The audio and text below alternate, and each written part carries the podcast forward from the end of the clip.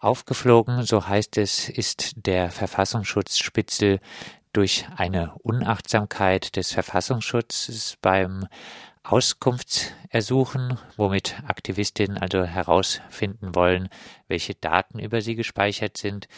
Wie konntet ihr denn durch diesen Fehler auf den nun Enttarnten schließen? Also es handelt sich bei diesen Akten um Akten eines Ersuchens und ähm, dabei waren einige Seiten nicht geschwärzt und daraus konnten sich ganz klar Rückschlüsse auf eine V-Person in der Gruppe ergeben und ähm, dann konnte eben ganz klar auch geklärt werden, um welche Person es sich handelt.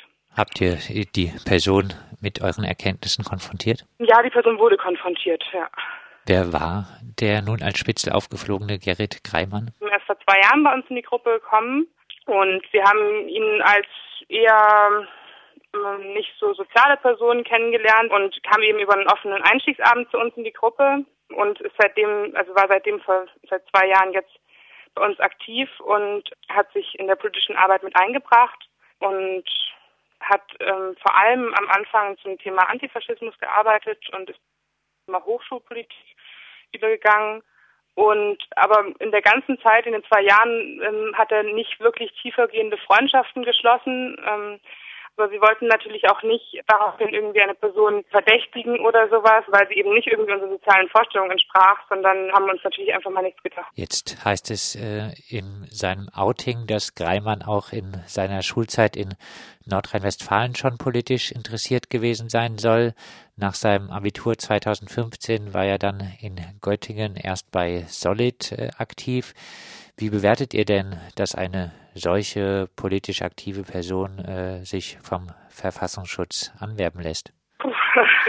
Äh, das ist vor allem erstmal ein Schock und also ich glaube, wir können auch gar nicht sagen, wieso, also wir fragen uns immer selber auch wieder dieselbe Frage, wie kommt eine Person dazu, sowas zu machen? Und wir können auch nicht sagen, zu welchem Zeitpunkt die Anwendung war und ähm, und können einfach für uns erstmal nur sagen, wir sind, also wir haben irgendwie, wir müssen damit jetzt irgendwie umgehen und ähm, für uns ist natürlich auch schwierig, ist eine Person, mit der wir sehr viel Kontakt und sehr viel auch Austausch hatten, aber wie es dazu kommt, können wir nur vermuten, vielleicht ging es um Geld, wir wissen es einfach auch nicht.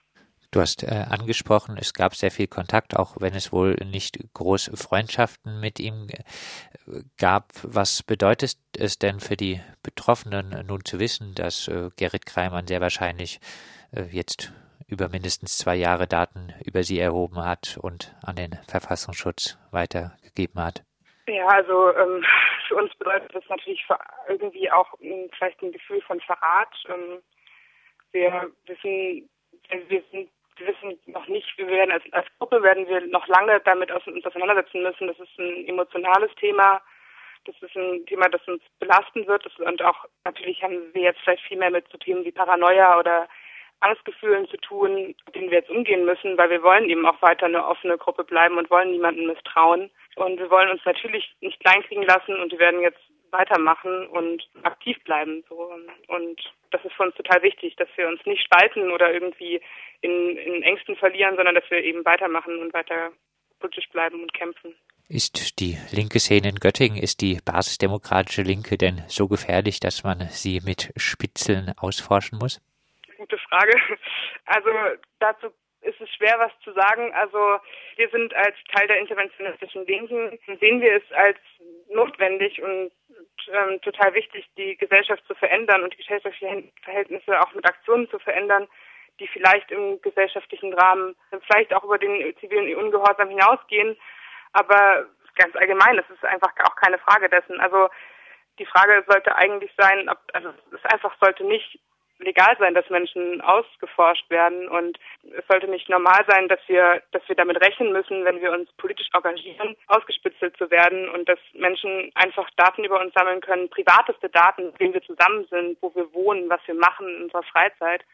Ähm, solche Sachen sollten niemandem was angeben, dem wir das nicht persönlich sagen. Eine schwierige Frage. Was ratet ihr nach der Erfahrung mit Gerrit Kreimann anderen Gruppen, die eventuell den Verdacht haben, dass sie Spitzel in den eigenen Reihen haben könnten? Wir müssen leider als politische linke Gruppen davon ausgehen, dass es in unseren Strukturen Spitzel gibt. Und wir haben jetzt eine Person aus dem Zufall heraus enttarnt, aber das wird nicht häufig vorkommen. Es ist so noch nicht vorgekommen und das ist was Neues.